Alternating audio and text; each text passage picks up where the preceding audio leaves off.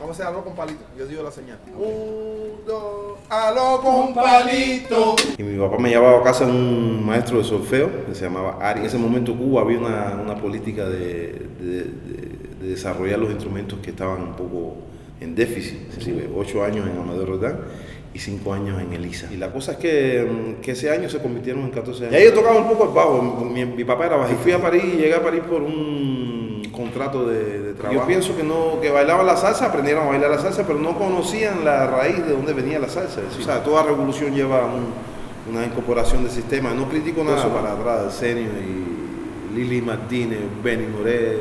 Me encanta. El primer disco de Orisha, yo grabé el primer disco de Orisha que no, está, no estoy en los créditos ahí. Hay muchos, Batista Herbán, eh, Sammy Tibó, muy buenos músicos en Francia, muy buenos músicos de jazz, sobre todo, muy Te buenos. agradezco, Felipe. Ah, Un placer. Yo tengo 57 años. Pensé que era mejor. Esos son las cremas francesas. ¿Qué dice?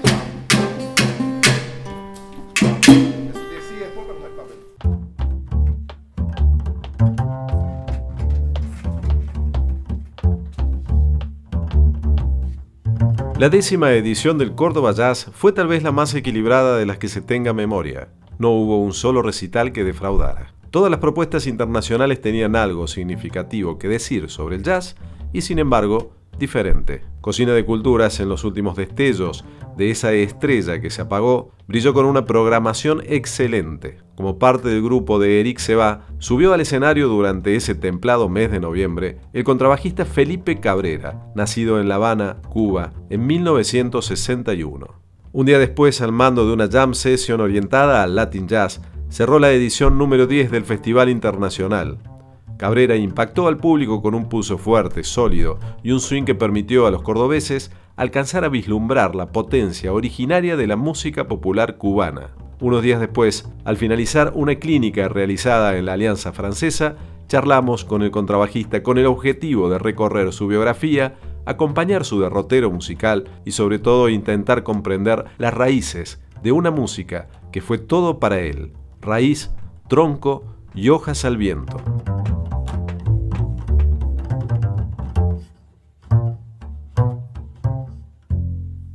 En la música empecé con, clases particulares, antes de entrar en el conservatorio empecé con clases particulares en el año 71,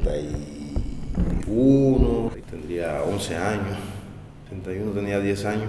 Y mi papá me llevaba a casa un maestro de solfeo que se llamaba Arias, que era un destacado profesor de solfeo. En Cuba hay profesores de solfeo que eran muy trascendentales, ¿no? Uno era Arias y eso era lo- los sábados, el único día libre que yo tenía para, para jugar en la calle, eh, pelota, el día, sí, el día libre ente- entero, ¿no? Las clases eran, terminaban el, el viernes.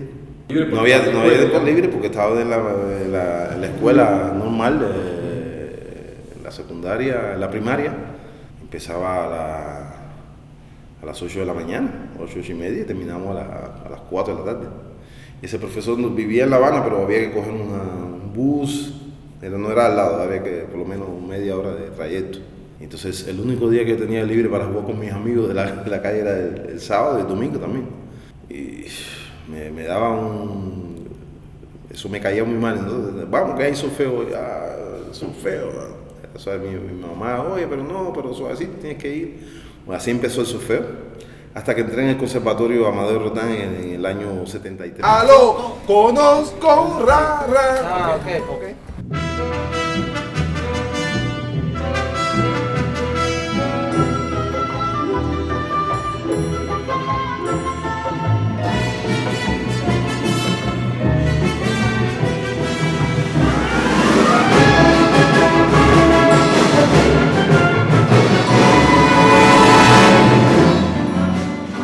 12 de julio en la ciudad de París, de padres cubanos, nace Amadeo Roldán Galdés. Inculcado por su madre, su amor a la música lo acompaña desde temprana edad. Primero aprende a tocar el piano y luego orienta sus estudios hacia el violín, armonía y composición. En 1912 corona sus estudios de piano y violín en el Conservatorio de Madrid. Se va a vivir a Cuba en 1919 adoptando rápidamente la ciudadanía de sus padres. Fascinado por la belleza y el hervidero musical que era la Cuba de principios del siglo pasado, Esa Cuba que Alejo Carpentier describe en sus artículos periodísticos y en particular en su libro La música en Cuba, comienza a trabajar desde su formación clásica pero con un interés y fascinación por la tradición africana presente en la isla. Cuando el músico español Pedro San Juan funda en 1924 la Orquesta Filarmónica de La Habana, Amadeo Roldán pasa a ocupar la plaza de concertino y posteriormente asume el cargo de director titular. Como buen exponente del panmodernismo musical, en la Filarmónica, Roldán realiza una importante labor al dar a conocer numerosas partituras contemporáneas. Pero mucho más relevante es su labor como compositor. Puede afirmarse, sin dudas, que con Roldán y también con su colega Alejandro García Caturla, nace el verdadero nacionalismo en la música sinfónica y de conciertos en Cuba. Por otra parte, Roldán es el primer compositor que aborda los géneros sinfónicos y de cámara con una estética basada en dos elementos fundamentales. Por un lado, aquellos procedentes de las raíces folclóricas de la música popular y por otro, la incorporación de las técnicas de lenguaje más avanzadas de su tiempo, actualizando la creación musical cubana y situándola al mismo nivel que los países de mayor tradición artística. De hecho, en vida, Amadeo Roldán gozaba de un gran prestigio y reconocimiento en el viejo continente que le permitió llamar la atención de Edgar Varese, con quien mantuvo contacto epistolar hasta sus últimos días. Muere en marzo de 1938 dejando un legado inconmensurable a la edad de 38 años. La principal escuela de música de Cuba lleva su nombre, Amadeo Roldán, en honor a un artista imprescindible de la historia musical cubana. Vamos a hacer algo con palito. Yo digo la señal. Un, dos, aló con palito. Hasta que entré en el conservatorio Amadeo Rodán en, el año 73. Hice la prueba de, admisión y bueno, la pasé. Y quería entrar para estudiar eh, guitarra, que era lo que me gustaba a mí. En esa época había mucho rock, de Pepper. Y, pero entonces en ese momento Cuba había una, política de desarrollar los instrumentos que estaban un poco en déficit, es decir, desarrollar los instrumentistas. Los instrumentos que estaban en déficit en ese momento era la trompa, el corno, el oboe y el fagot, basún. Y entonces no había espacio para, para estudiar guitarra. Y eso, no, pues entonces no quiero, no, sí, tiene que empezar, empieza con eso. Y después, en la escuela, quizás se pueda cambiar, quizás pueda cambiar.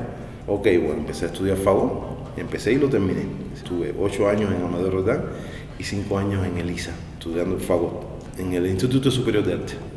Está fuera de La Habana, un poquito fuera de La Habana. Y em, ahí hice toda mi carrera, mi, academia, historia de la música, instrumentación, polifonía, todo, todo lo que se puede estudiar. Y de ahí seguía Lisa, que con otro profesor de, de fagot, que habían coro normal, de historia de la música también, mucho más fuerte, porque tenía un profesor de, de, de historia de la música, un ruso que se llamaba Stepanov.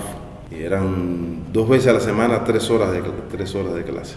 Sí, toda la formación de, de mi época todo era clásico. Yo soy músico clásico. Y entre, entre Amadeo y que terminaba el Lisa, que fueron eh, ocho y, ocho y, y, cinco años, son 13 años ¿no? de estudio. Eh, tocaba en la Sinfónica también la Sinfónica Nacional. El Fagot, sí, sí, sí, tocaba en la Sinfónica Nacional como una prestación de servicio. Mi, mi, obsesión era, eh, ser concertista. Después que yo terminara, mi, mi, plan era después de terminar el LISA irme a Checoslovaquia para hacer un máster, para, ser concertista en Cuba. Ser concertista quiere decir que no ibas a ser, ibas a formar parte de, la Sinfónica Nacional como fagotista pero también iba a ser concertista, es decir, que iba a hacer conciertos de fagot, la orquesta te acompaña, es decir, solista, concertista. No solamente músico de, de, atril, de, orquesta, que era, iba a ser concertista, te iba a convocar para, para, para giras, conciertos nacionales e internacionales. Pues quería pasar primero por Checoslovaquia porque ahí estaba la mata de, en esa época de, del, campo socialista de los instrumentos de viento madera, el fagot, la flauta, el clarinete, oboe. Y en ese trayecto de pensamiento, en el año 84, como estábamos estudiando todos juntos en la escuela, Gonzalo estudiaba en la escuela conmigo, en Amadeo Rotán. En el año 84, eh, el bajista que tocaba con Gonzalo, en el grupo Gonzalo, lo, se llama Fran, Fran eh, Rubio, Fran Rubio. Cuando terminó Amadeo lo coge el servicio militar, obligatorio. Y bueno, era un año que iba a estar en el servicio, un año y medio. Y Gonzalo, me, como sabía que yo tocaba un poco de bajo en la escuela, nos poníamos a descargar, pero bueno, eso no era lo mío, lo mío era el favor. Él me dice, es que tú quieres cubrir por Fran eh, un año, un año y medio para continuar el grupo con nosotros y, y después, bueno, después cuando Fran venga, ya. Gonzalo Rubalcaba. Rubalcaba, sí, Gonzalo. ¿Dónde lo conocía Gonzalo? Estudiamos juntos en la escuela, sí, estábamos en la misma, no en la misma... ¿Cuántos años tenés, Felipe? ¿Cuántos años? Yo tengo 57 años. Pensé que era más. Esas son las cremas francesas. Eh, no, Gonzalo estaba, eh, Gonzalo vivía en el mismo barrio mío, en Calle Hueso. Vamos a tocar una canción ahora que se llama El Chino.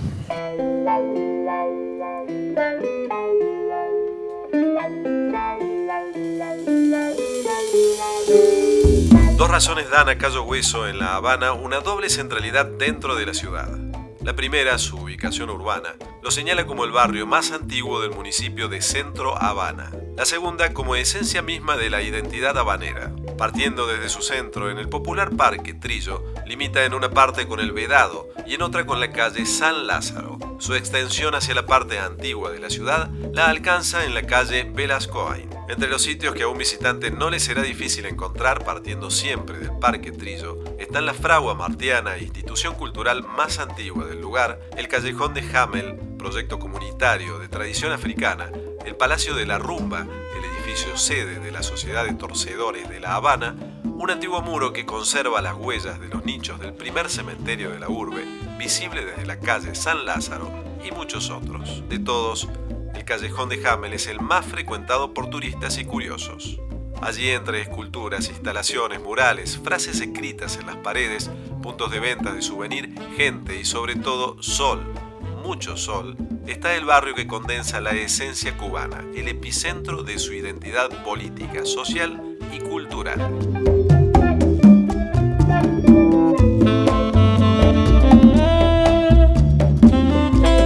El barrio se fundó con ese nombre el 26 de julio de 1912 y sus primeros moradores fueron desde entonces mayoritariamente obreros y dentro de ellos una gran parte pertenecía al gremio tabacalero que tanto aportó a la lucha por la independencia de Cuba en todas las épocas. Un gran número de ellos había sido emigrado en Tampa, Cayo Hueso, la localidad más austral de Estados Unidos y el punto más cercano con la isla. Allí se encuentra el origen de la nominación de la barriada. Dentro de sus límites se asentó el Palacio de Torcedores, lugar concurrido por las figuras más representativas del movimiento obrero y estudiantil.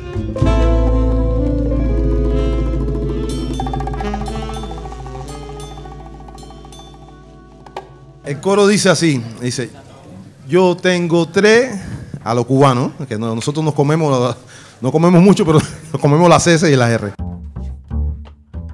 Eh, no, Gonzalo estaba, eh, Gonzalo vivía en el mismo barrio mío, en Calle Hueso.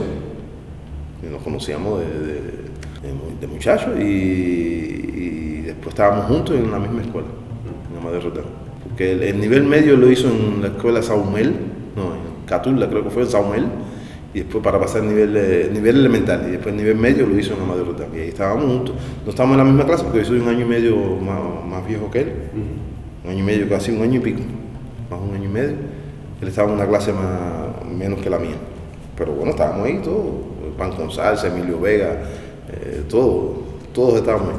Todos los que son ahora grandes músicos, grandes productores y todas esas cosas. Feliciano, eh, Arango, el bajista de NG de la banda, César Bobalé, un super trombonista que ahora vive en Estados Unidos, en Los Ángeles creo. Pam, pam, pum, pam.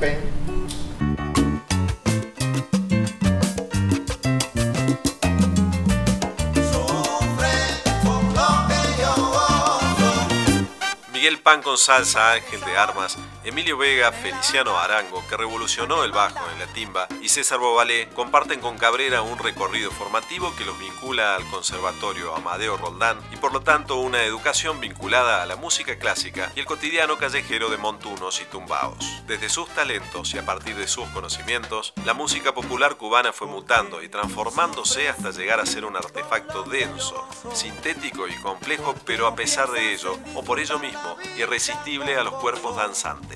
En los 90 varios grupos dieron forma y frecuentaron la timba, un híbrido excepcional de la música bailable cubana. Pero de entre todos ellos, NG La Banda, la banda nueva generación fundada y dirigida por el flautista José Luis El Tosco Cortés, ex Bambane Iraquere, es el que marcó el pulso de la música bailable durante casi 20 años. Y Gonzalo me dice, ¿qué tú quieres cubrir? ¿Tú puedes cubrir a Fran por un año? Y le digo, bueno, un año máximo. Porque después me voy para Checoslovaquia, lo mío es irme para Checoslovaquia. Eso fue en el año 84. Y ya yo estaba en Elisa, era el cuarto año de Elisa. Me faltaba el, el periodo 85-86 para graduarme ¿no? de Elisa. Y la cosa es que, mm, que ese año se convirtieron en 14 años. Vos tocabas este, de forma accidental casi tu trabajo, no, no, no eres sistemático. Yo empecé con Gonzalo tocando, con- con- tocando bajo eléctrico sobre todo. Y ahí yo tocaba un poco el bajo. Mi, mi papá era bajista, se, se me olvidó eso. Mi papá era bajista, pero no, no tomé clases con mi papá, pero yo lo veía así. Empecé a me decía, pon el cuarto dedo. No, ¿para, qué? Puedo tocar así con tres dedos así. De todas maneras no voy a, a tocar este instrumento. Lo tocaba por, nosotros hacíamos grupitos en, en la escuela, yo tocaba con ellos. Hacemos un grupito de jazz, tocamos blues y todas esas cosas, ¿no? Pero cosas de estudiantes. Entonces fue corriendo la, la, la- voz de que podía tocar bajo también, pero tocaba bajo con tres dedos. Cuando empecé a tocar con Gonzalo, tocaba bajo con tres dedos. tocaba Y eh, bueno, en 14 años, ya cuando Fran, Gonzalo me dijo, mira, Fran eh, no va a venir, Fran cogió otro, otra, otra vía, tocando con otra gente. No, pero por favor, quédate. Eso fue el grupo Proyecto. Y fue donde me dijo, bueno, tengo que empezar a estudiar bajo de verdad. Empecé a estudiar bajo de verdad, de verdad. Empecé a estudiar bajo de verdad. ¿Con quién empezaste tú? Eh, preguntando, sobre todo preguntando a Carlos de Puerto, preguntando a Jorge Reyes, cómo hago para utilizar este dedo, comprando libros. Empecé yo solo, casi yo solo, el bajo eléctrico, yo solo. Mi papá me decía cosas también, ejercicio, ejercicio, ejercicio, porque Gonzalo escribía muy, muy difícil. Las partituras de, las partituras de bajo eran, eran como periódicos, ¿entiendes? Había muchas notas y todas esas cosas.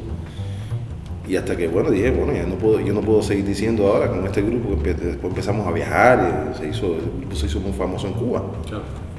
El grupo de la, de la vanguardia, entre iraqueres, y éramos iraqueres, Arturo Sandoval y nosotros. Hay que bailar, porque si no bailan nosotros no podemos tocar.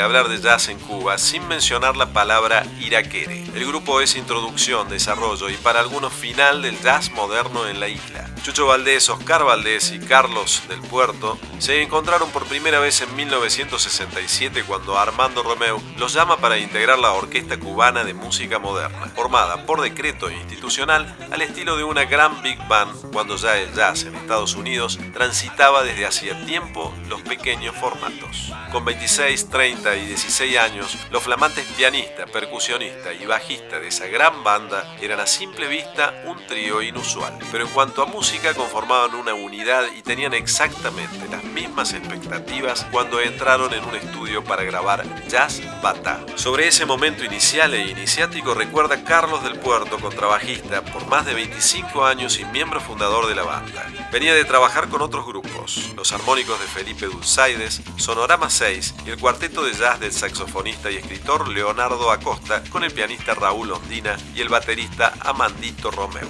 En La Habana había un movimiento muy pequeño de músicos en su mayoría jóvenes que estábamos tratando de hacer jazz, aunque en realidad en esos años en Cuba el jazz estaba prohibido y bastante mal visto. Era algo que hacíamos más bien en descargas, en casa de gente que eran fanáticos. Allí creábamos esos lugarcitos privados donde nos juntábamos y descargábamos un poco y tomábamos lo que hubiera. Con Chucho y Oscar Valdés habíamos trabajado mucho juntos en la moderna y en diferentes grabaciones. También tocábamos todo tipo de música en el Hotel Atlántico de la playa Santa María del Mar, amenizando cenas. Y en medio de todo eso nos surgieron muchísimas ideas que fuimos ordenando en cuanto a cómo abordar los temas que tocábamos. Fue así que nos propusimos seriamente hacer algo experimental, mucho más creativo que lo que veníamos haciendo. Chucho era muy inquieto y entrar a un estudio para grabar lo que ya veníamos haciendo fue como la continuidad de ese trabajo.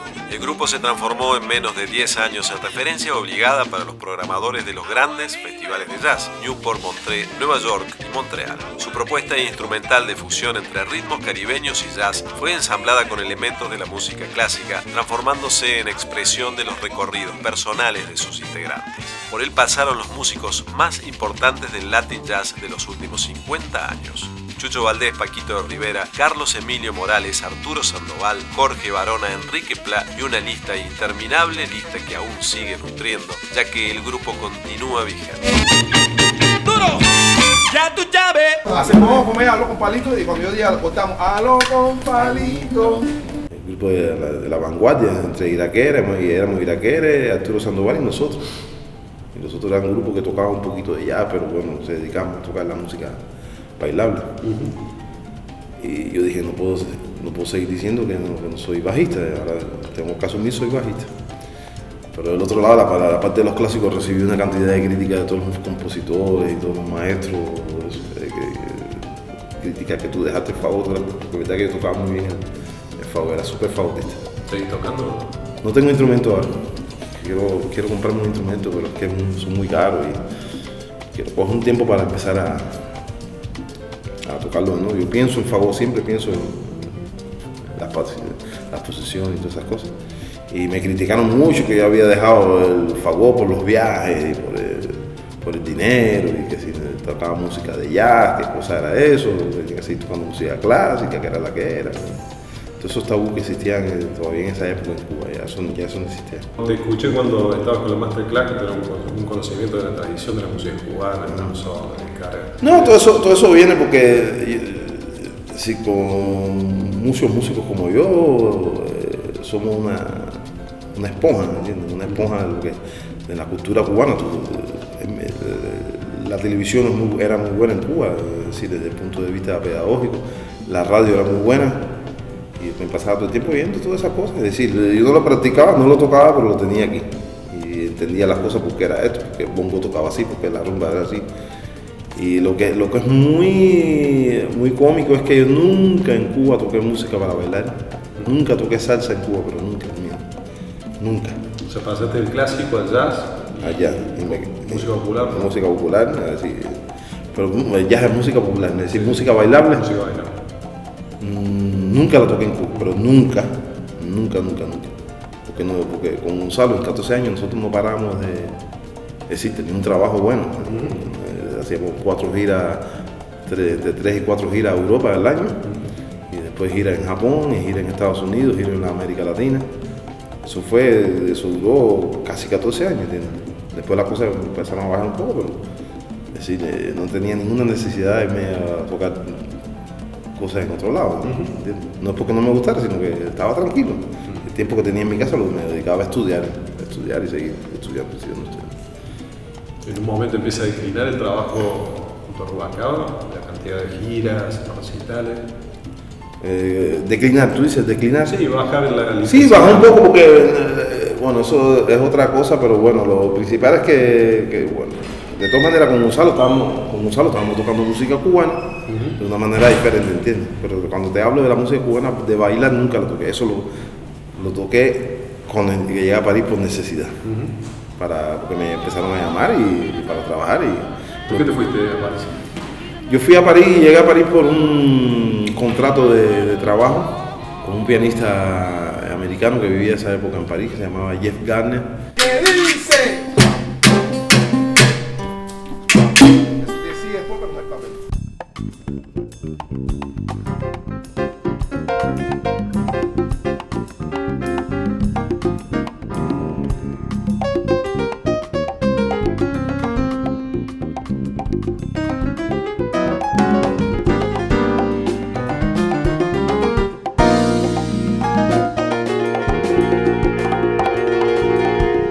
Jeff Garner fue la puerta de entrada al viejo continente para Felipe Cabrera. Con él grabó el disco Noches Habaneras a fines de la década del 90. Garner es un notable pianista neoyorquino que luego de visitar Río de Janeiro a comienzos de los 80 decidió afincarse en la emblemática ciudad. A lo largo de su carrera ha tocado con músicos de la talla de Clark Terry, Wayne Shorter, Hermeto Pascual, Pat Metheny, Norma Winston y también es docente e incluso ha aportado a la pedagogía del piano jazz a través de la escritura de una decena de publicaciones. Sin dudas, de espíritu inquieto, ha dado lugar en su música a notables intérpretes, tal es el caso de Felipe Cabrera, y recientemente editó un disco con música de su autoría basado en la narrativa del escritor estadounidense Paul Auster.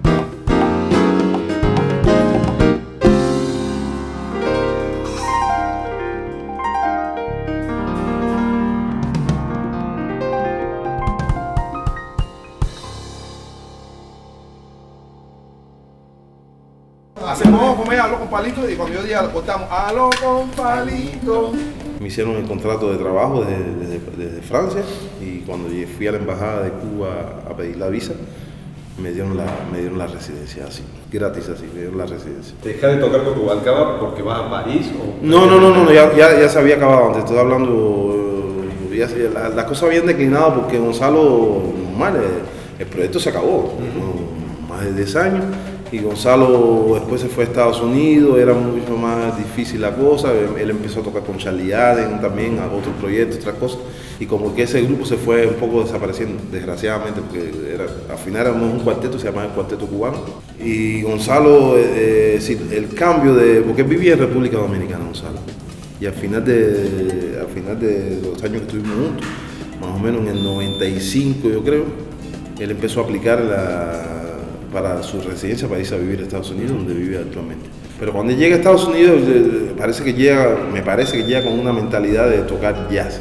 de tocar jazz con los americanos. Pero el, problema es que Gonzalo es un, es un- líder, no un- no es Simon como yo. Eh, empezó su carrera de líder tan muy fuerte que la, la demanda que tenía era de, de tocar su música, ¿entiendes? Entonces, él, empezó con ese ímpetu de tocar jazz y todas esas cosas. Bueno, lo que toca es jazz, ¿no? Pero tocar el, el swing, eh, tocar eso, y, y pa- y parece que decidió después cambiar el. seguir tocando su música, que es música cubana. Entonces, en, esa, en esa ansia de poder tocar más con los americanos e integrarse un poco más, fue que el cuarteto fue perdiendo importancia para él. Perdió un poco de importancia para él y lo reemplazó por el, por el, eh, el ímpetu que tenía de tocar con Charlie Ed y meterse en el mundo del jazz. Lo que pasa es que, se, dio cuenta que no era así, que no era el camino.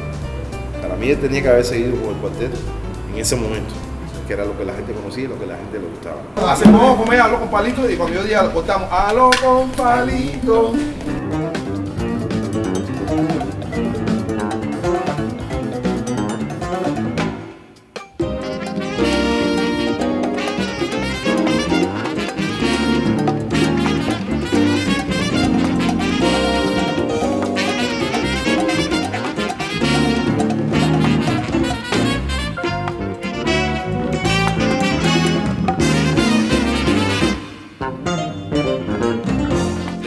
Oficial relata que Gonzalo Rubalcaba fue descubierto por Dizzy Gillespie, pero que lo haya expuesto a consideración de la crítica internacional no significa que lo haya inventado.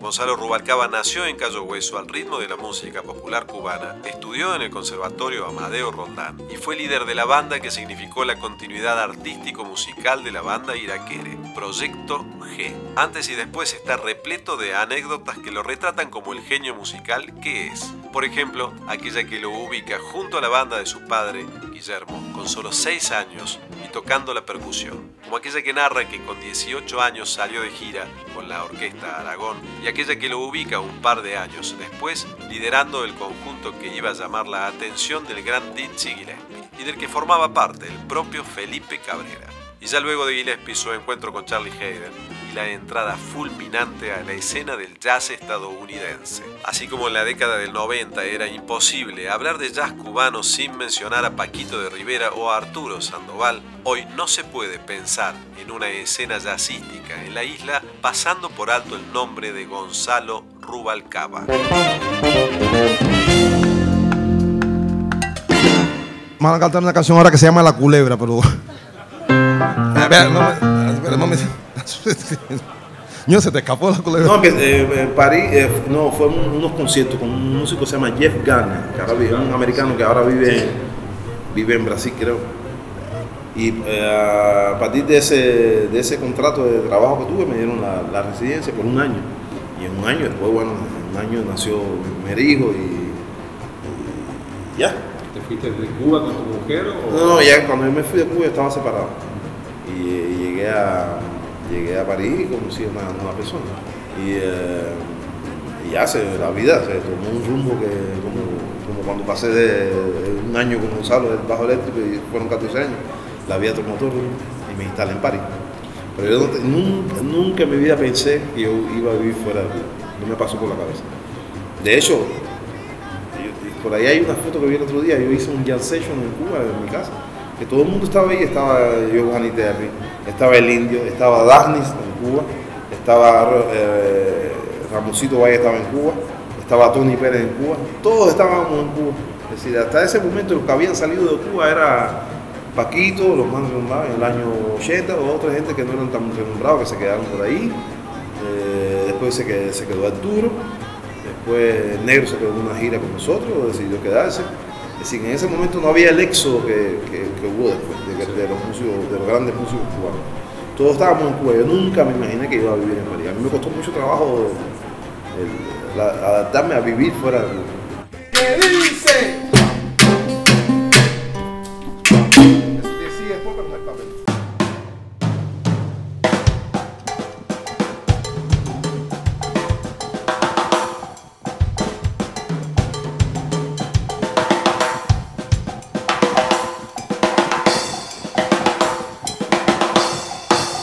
excelente formación musical que el sistema educativo brinda en Cuba contribuye a la proliferación de músicos de primer nivel con un acervo constituido tanto en música clásica como en géneros populares. Pero Cuba es un país condicionado por el bloqueo estadounidense y entre otros factores ello redunda en que las posibilidades para los músicos no alcancen a cubrir sus aspiraciones. Desde hace años esta situación se ha traducido en un éxodo lento pero constante hacia horizontes más promisorios. Por supuesto que los nombres de Paquito de Rivera y Arturo Sandoval resuenan como rotundos casos de éxito, pero hay un número infinitamente mayor de músicos emigrados que ni siquiera han podido hacer de la música su medio de subsistencia. El ámbito de las artes es un campo muy disputado en todo el mundo y en cada país, en cada localidad, las oportunidades y dificultades adquieren una fisonomía propia. El caso de Felipe Cabrera, tal como se expresa en esta entrevista, describe las dificultades de inserción en particular en París, una ciudad que promete gran exposición pero asimismo está estructurada por un alto nivel de competitividad. Un caso distinto es el de Horacio el Negro Hernández, contemporáneo de Cabrera y miembro destacado del grupo Proyecto de Gonzalo Rubalcaba. El negro Hernández se asentó primero en Italia para luego, a partir de una gira con Carlos Santana, afincarse en Estados Unidos. Miembro de la Berkeley, Hernández es uno de los bateristas más requeridos y reconocidos del ámbito del jazz. Su ductilidad entre el jazz, lo latino y el rock lo han forjado como un baterista con un concepto propio del rol percusivo y sus participaciones con artistas de primer nivel aportan una voz inconfundible a sus proyectos. De Rivera, Michel Camilo, Bebo Valdés, Gonzalo Rubalcaba, Esperanza Espaldi, Jack Bruce son solo algunos de los nombres que pueblan su currículum y dan cuenta de la relevancia del baterista nacido en 1963 en La Habana. ¿Qué dice? Todos estábamos en Cuba. Yo nunca me imaginé que iba a vivir en María. A mí me costó mucho trabajo el- la- adaptarme a vivir fuera de Cuba. Y ahí te empezaste a vincular con la música popular cubana, con la que le empezaste a llevar. No, porque era necesidad, porque me llamaban a trabajar, ya había que trabajar. Y, y todavía en ese, en ese momento que yo llegué a París, a Francia, era el, eh, la última parte del boom de la timba y de, y la música cubana. Después vino Buenavista y acabó con todo eso, ¿no? Lo destrozó. Pero todavía era, estaba, habían muchos clubes de, de salsa, la gente bailaba salsa por donde quiera. Y como yo era cubano, el cartel cubano me llamaron para tocar salsa. ¿Qué opinión tenés con respecto al Buenavista y todo el fenómeno a mí me gusta mucho Buenavista, hay gente que no lo, no lo aceptan y todas esas cosas. Lo que pasa es que la- la- hay mucha gente que no acepta Buenavista porque llegó y rompió el mercado de lo que había. Rompió el mercado de la salsa y rompió el mercado de, de, de la timba, de la música cubana Ahora la timba está de nuevo saliendo. ¿Por qué, ¿Por qué decís que rompió? ¿En qué sentido? Yo pienso a mi vista que rompe el mercado porque eh, si la gente que bailaban, que bailaban salsa y bailaban eh, música cubana, timba, bueno, salsa, vamos a hablar así para comenzar la división.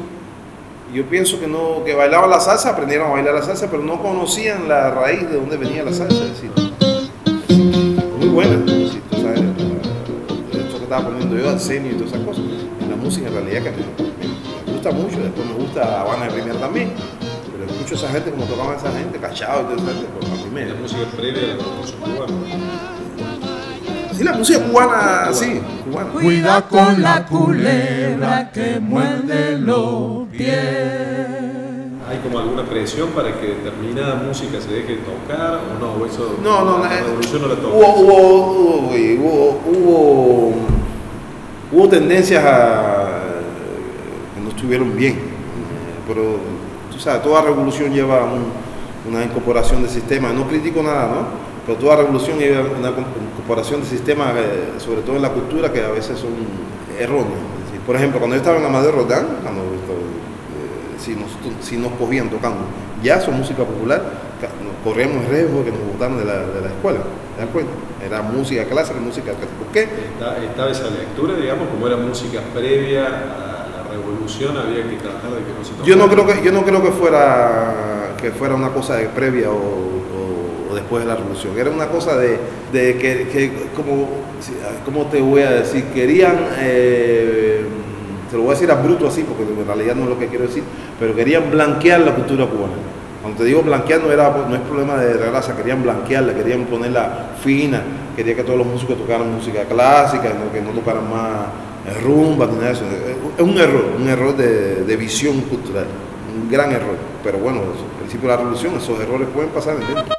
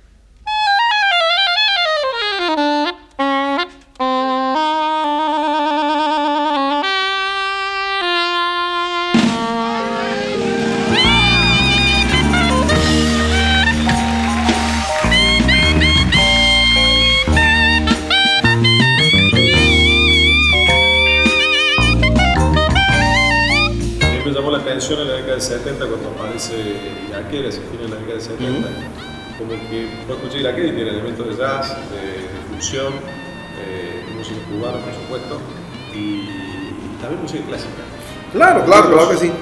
Era, era, era el grupo máster.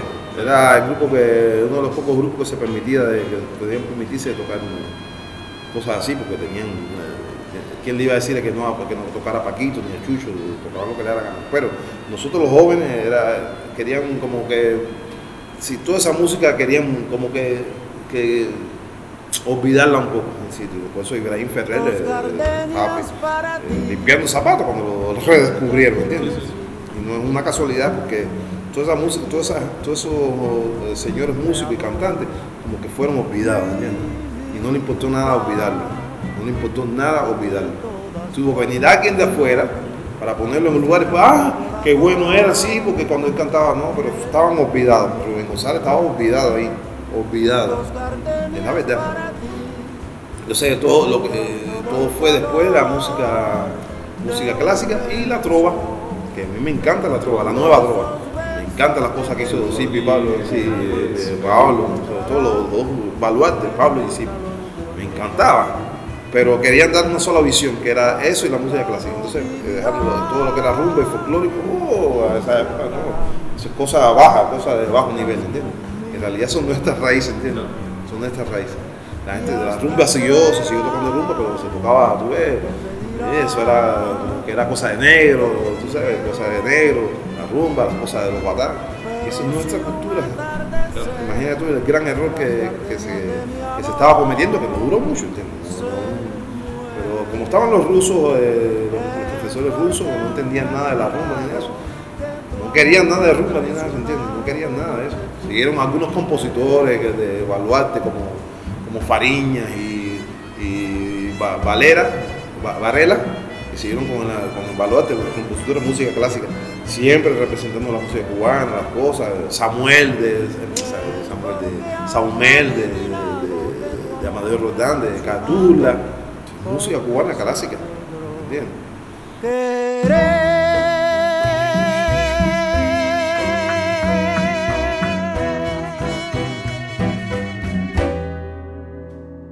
Vamos a tocar una canción ahora que se llama El Chino.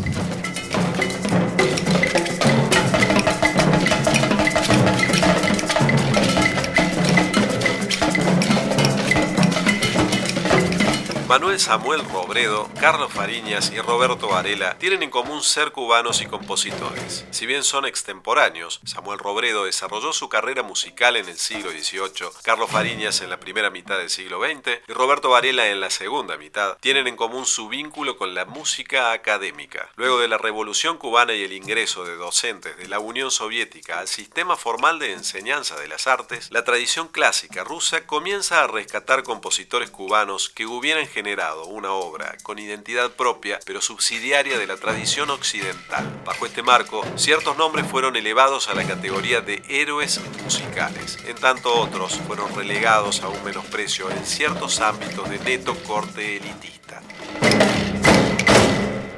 ¿Cómo se habló con Palito? Yo digo la señal. Un, dos, aló con palito. De Amadeo Rodán, de Catula, música cubana clásica, ¿entiendes? Entonces, pero poco, eso duró poco, después la, la música popular se fue imponiendo, se fue imponiendo porque la que le gustaba a la gente fuera de Cuba, la que le gustaba. Y, y entonces por eso te digo que, que, que por eso eh, viene, vino, vino Vin Wender y vino, ¿cómo se llama? El guitarrista americano, Ray Cooder, y, y descubren esas cosas y a esto, a esto lo voy a sacar dinero.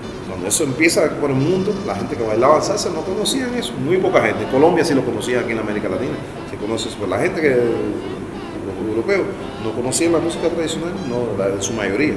Cuando descubren eso y ven los viejitos eso cantando, pero con tremendo swing y tremenda cosa, acabaron con el mercado de, de la salsa y, latina. Acabaron, acabaron. Hubo, un grupo que todavía existe, yo creo, que tocaban muchas muchas cosas del scenio. Un grupo se llamaba Sierra Maestra y eh, era muy, muy bueno, ¿entiendes? Pero a mí en realidad lo que me- todo eso para atrás, del scenio y Lili Martínez, Benny Moré, me encanta porque esa gente tocaba muy bien, tocaba muy bien la- como se debía tocar la música. Dice, ahora que mamá no está aquí, dame un cachito para huele. ¿Qué quiere decir eso? No entiendo nada.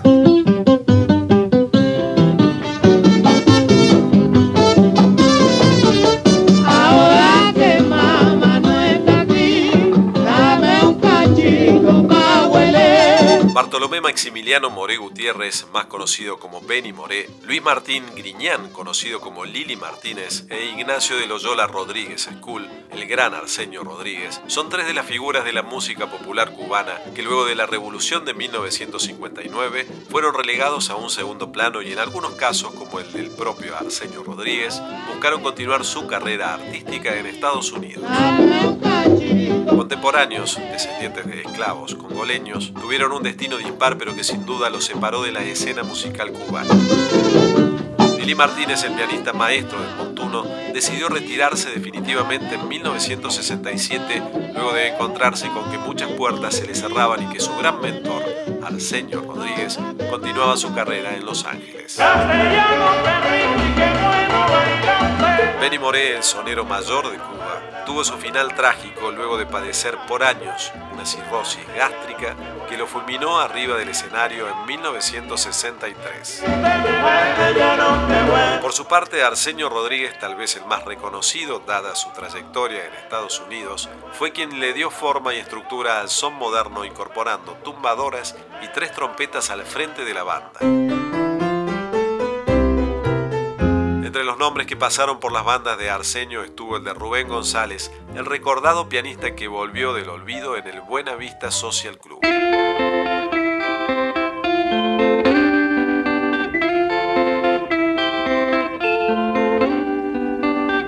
el año 2000 el guitarrista de Avantgarde, Mark Ribot, le rindió un extraordinario tributo con su banda Los Cubanos Postizos, en el disco muy divertido, recorriendo algunas de sus composiciones.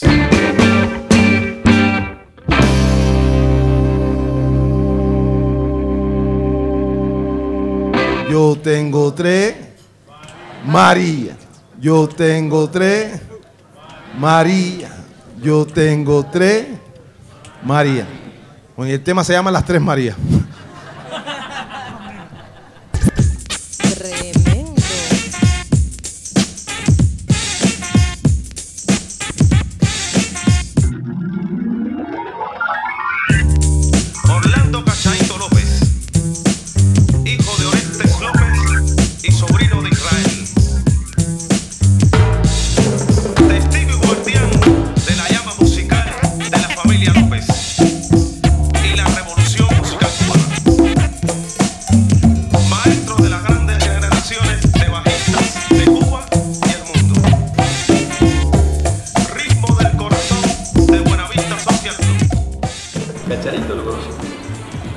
Sí, porque eh, mi, papá, mi- no, mi papá era amigo de Cachao, de Cachadito. De Ismael Cachao, el que. De, de Cuba, de Cuba, desde Cuba.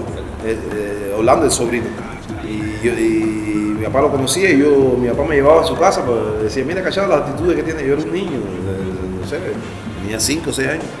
Y Cachao me ponía de espalda y la clava y repíteme este ritmo y repíteme la nota y se, se abusa- eh, gozaban con eso porque tenía buenas condiciones musicales, parece. Y mi papá me llevaba a casa de Cachao, ¿entiendes? Y, de- y después cuando empiezo a tocar en la Sinfónica, Cachao era uno de los bajistas de la Sinfónica.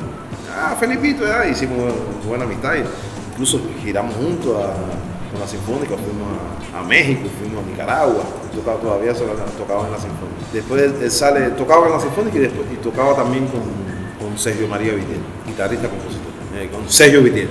José María el hermano, con Sergio Vitiel. Tenía un grupo de, tocaban los folclóricos con, con música instrumental, muy bueno. Muy bueno. Y Cachao tocaba ahí, Cachao era, era mi, mi amigo, mi amigo, muy cómico, muy cómico. Muchas anécdotas con Cachao. Y la familia la conocía muy bien, a la familia amiga de, mi familia y todas esas cosas. Y eh, empecé a tocar bajo con Cachao, ¿eh? Cachao, sí, toca aquí, y me decía 15 pisos, Cachao, me decía 15 pisos. Era flaquito, muy grande, muy grande, me puso 15 pisos. Le ponía nombrete a todo el mundo. Y ahí fue mía que se concretizó mi amistad con Cachao. Hicimos dos o tres giras juntos en Europa, en Nicaragua y cosas. De- Eso fue en los años 80 y pico, 84, 85, 86.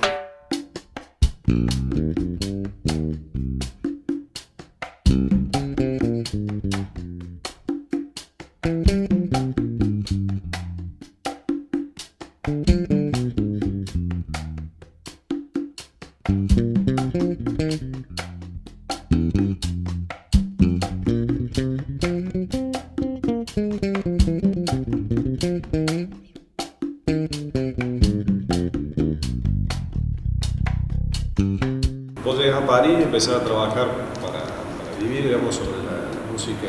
Sobre todo la música cubana para bailar. Cuando hacer un clic, tu disco es de principio de la década pasada, ¿no? Medin Anime lo hice antes de salir de Cuba. Ah, justo no. antes de salir de Cuba. Ah, pensé Eh, que era me faltaba la- ese eslabón ahí. Justo antes de salir de Cuba se me dio la- eh, Eduardo Ramos, el, eh, bajista, es bajista de Pablo Miané. Estaba de productor en Abdala y me dio la oportunidad de hacer ese disco y claro, vamos, lo hacemos. Hicimos ese disco Medin Anime y después me fui, me fui para, para Francia. hay 12 composiciones tuyas, ¿no? De 14 Todas son composiciones mías. Algunas cosas folclóricas. ¿Vos ya venías componiendo o empezaste? Ya venía componiendo, tenía la música escrita, que no la había podido grabar. Y después llegué a Francia, hice otro disco que, no ha salido, no salió, pero espero que va a salir, que se llama Evident from el Cayo, porque yo soy de Cayo Hueso. Evidencia en honor a tema de Monk. Sí, hay un tema de Mon que de- dentro del disco hizo un arreglo del tema de Mon, de Evidence. Pero hay otro tema que es una rumba, yo siempre pongo rumba en mis discos, que se llama, casi siempre, que se llama Evidence from el Cayo. Y así se llama el disco también. Y, Y también grabaste junto a Orillas el primer disco de el primer disco de Orisha, yo grabé el primer disco de Orisha que no, está, no estoy en los créditos ahí, no, no sé por qué. Porque un productor, eso fue un productor francés y decía que no podía poner en los créditos. Le decía, porque tú me estás hablando, tú me pones en los créditos. No, porque tú no vives aquí todavía, en Francia, porque yo iba y venía. fui bien. Tú no vives en Francia, tú no puedes. eh, ¿De qué tú me estás hablando? Si viene un americano, tú lo invitas, tú pones su disco en su nombre. No, que no sé qué cosa. Fue un desastre, un desastre para que me pagaran, para que me pagaran lo que yo grabé. Yo grabé seis bajos en ese disco de Orisha. Después los ampliaron con un teclado y todas esas cosas. Pero mi disco, mi nombre no está en ese disco.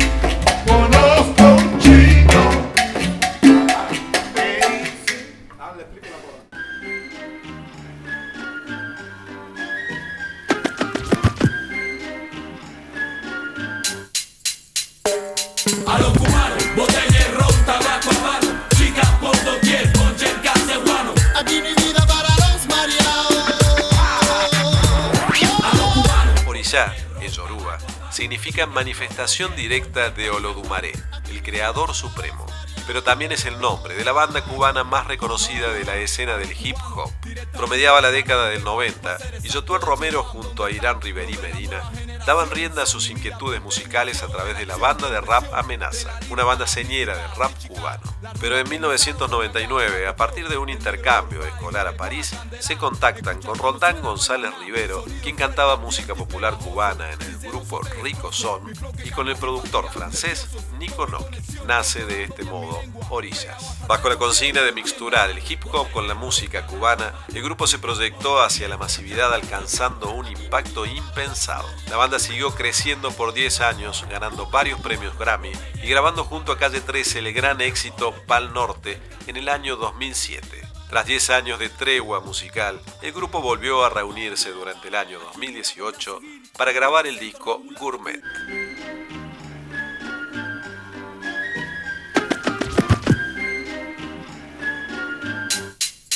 Hacemos, comer algo con palito y cuando yo diga, cortamos algo con palito.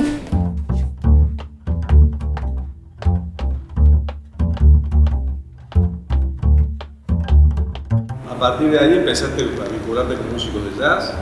Eso fue, eso es una historia todavía, porque cuando, mm, es decir, eh, en Francia están un poco, eh, es decir, por eso Estados Unidos está es, muy adelante en el, mundo del jazz, está mucho más adelante que, de- que, que en Francia. Porque tú llegas a Estados Unidos y tú, tocas bien el lenguaje de, del jazz de los americanos y tú eres aceptado. Ves un chino tocando con trabajo con los americanos, es decir, que o tú tocas bien el lenguaje como ellos quieren y tú tocas con los americanos, pero en Francia no. En Francia tú tienes un cartel de aquí que dice cubano, latino, y entonces cuando te llaman solamente para tocar un latin jazz o algo caribeño, ¿entiendes? no? Entonces llaman a los franceses para tocar jazz porque piensan que nosotros no podemos tocar jazz. Ese es el gran error de, la mayoría del ámbito del jazz. Pero bueno, nos- nosotros somos tres o cuatro músicos que estamos allá de, nivel de jazz. Eh, Luzmi Pérez, eh, Irving Acao, Ricardo Izquierdo, eh, estoy yo, no hay mucho, de nivel de jazz, no hay mucho, en realidad no hay mucho. Que no hemos, que no hemos impuesto, ¿no? La gente dice, bueno, eh, ah, toca, toca bien, claro que toca bien, pero después vienen los americanos y dicen, ¿quién es ese? Yo quiero tocar con él. Por ejemplo, Irving el otro día eh, tocó con Jeff Watt, porque lo escuchó y dice, ¿quién es ese? Está tocando con Watt y acá. Es como diciendo, de ya tú tocas bien la música latina, ahora no quieras tocar jazz también. Parece que le, le duele que tú puedas tocar jazz también. Puedas tocarlo bien con el lenguaje que va. Pero poco a poco nosotros, a fuerza de, seguir tocando, nosotros no protestamos ni nada. Sí, sí, nos llevamos para acá. Pero poco a poco ya, no estamos, ya estamos en el mundo de, de jazz. Luis toca con Jackie Terrazón, yo tocaba con Jackie, yo toqué con, con ¿cómo se llama? Con, con Chris Potter, pero yo llevo 21 años. Estoy hablando poco a poco de, hace de 10 años atrás, ¿entiendes? Antes era para tocar Latin Jazz y ya, y basta, no tocas jazz. Y eso te da la fuerza para poder hacer tu proyecto también, para hacer, hacer tus cosas para... Comienzo tocas con Julien Lugro, que mencionabas antes, Abierto. No, yo, no, lo- no, en realidad no son los comienzos, porque yo llegué a París eh, en el año 98. Es decir, Sí, eh, eh, yo me 2005. encontré a Julián en el año 2006. 2006. Pero es uno de los pocos músicos franceses que se interesan por la cultura universal. En general, se interesan de, querer tocar lo mismo si les cuesta trabajo, rítmicamente. Los americanos también son muy, se, se- interesan. Hay, hay músicos americanos que tocan mejor la música cubana que algunos cubanos. Lo estudiaron científicamente cómo van las cosas. Toqué con Chris Potter, pero bueno, tocamos jazz, eh, con Jackie Terrazón, O'Neill. O'Neill. Y después, bueno, como estás en París, se hacen jam sessions, descarga, y tú tocas mucho con los americanos, tocas mucho con ellos. De los músicos franceses, ¿cuál es el que más te, te sorprende, te llama la atención? Ah, son muchos, muchos que. Muchos, son tremendos músicos. Mismo Eric, que estamos algunos meses tocando, eh, se va con un saxofón y no, y no lo conocía así eh, directamente. Nunca había tocado con él. Impresionante la técnica que tiene. Impresionante. Julian Lobo, eh, Jackie Terrazón, que es medio francés, medio americano. Eh, hay muchos, Batista Herbin, eh, Sammy Thibault, muy buenos músicos en Francia, muy buenos músicos de jazz, sobre todo muy buenos. Y muy, muy buenos bajistas de jazz, contrabajistas, Miguel, Michel Cenino, uf, eh, Bruno Bruselet, Roselet, mejor dicho, impresionante, hay muchos, muchos músicos. ¿Cuáles son tus proyectos de acá adelante? Bueno, te digo, después de ese disco que no salió, hice otro disco más en dúo que se llama Night Poems.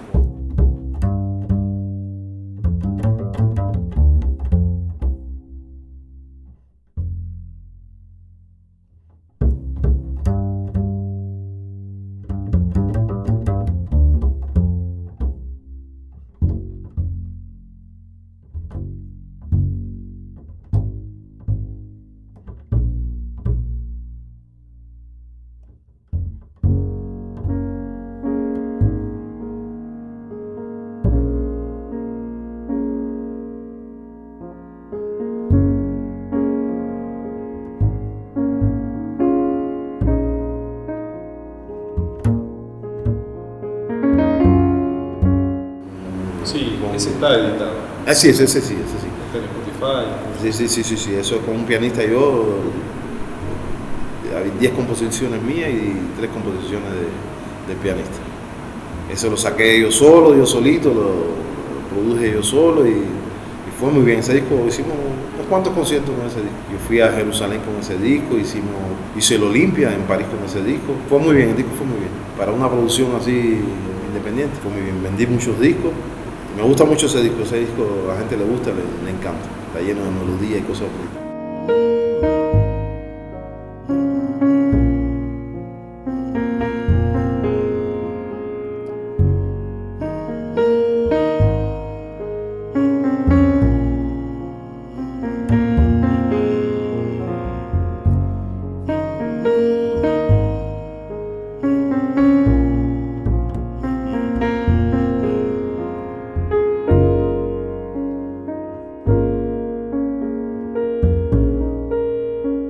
Acabo de terminar mi último disco que saldrá en 2019, ya con una producción, con un manager, con cómo van las cosas, con un- una casa de producción, un productor que se llama, un management que se llama 3D Family, tercera dimensión Family, 3D Family.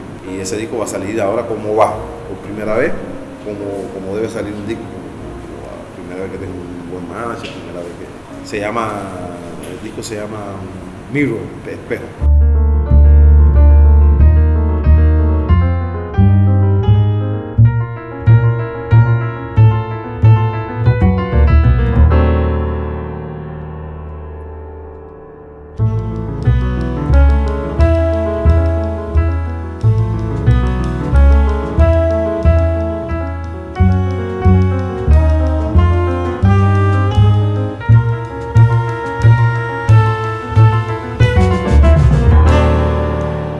Grabado, está masterizado, lo único que falta es que saque. ¿Con vinilo vas a grabar algo? Con mi niño hace, hace como 10 años que me está amenazando que vamos a grabar y no hemos grabado todavía. ¿Qué vamos a grabar con qué? ¿Contigo? Y sí, en el próximo vamos. Grabamos tus temas. ¿Mis temas? No, no, Sí, tu tema lo voy a hacer. sí, Tu tema lo voy a interpretar mejor. no, no, eso va a haber que discutir. Y espero el año que viene poder venir a hacer el mismo circuito que hicimos con mi festivales, ojalá.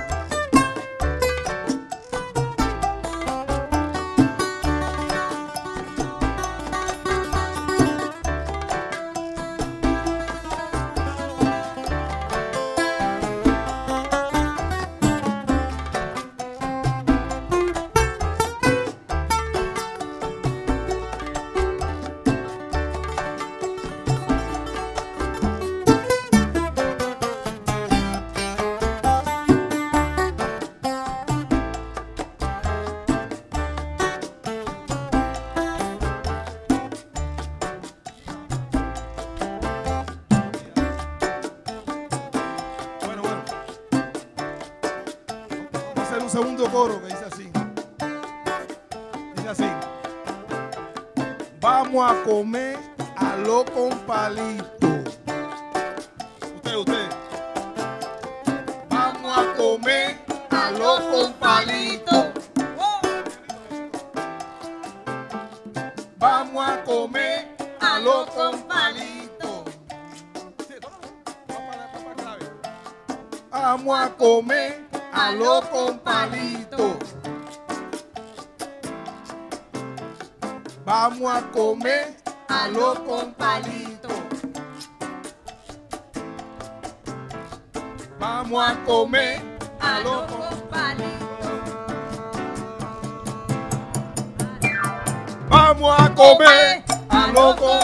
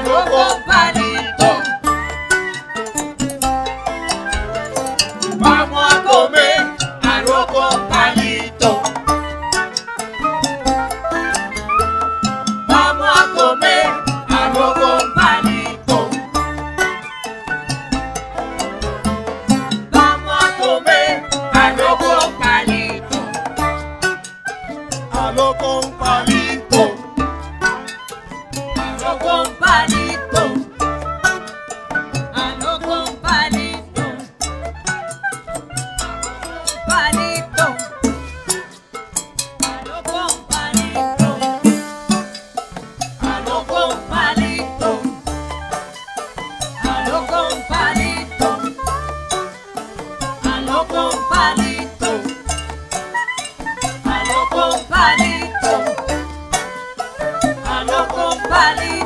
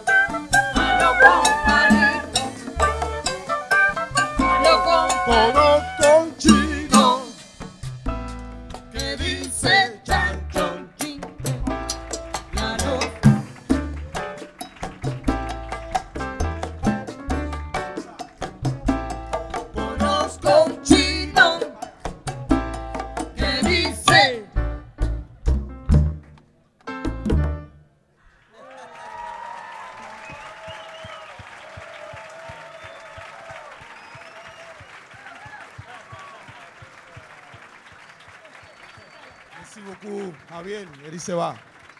Súper solo de tren.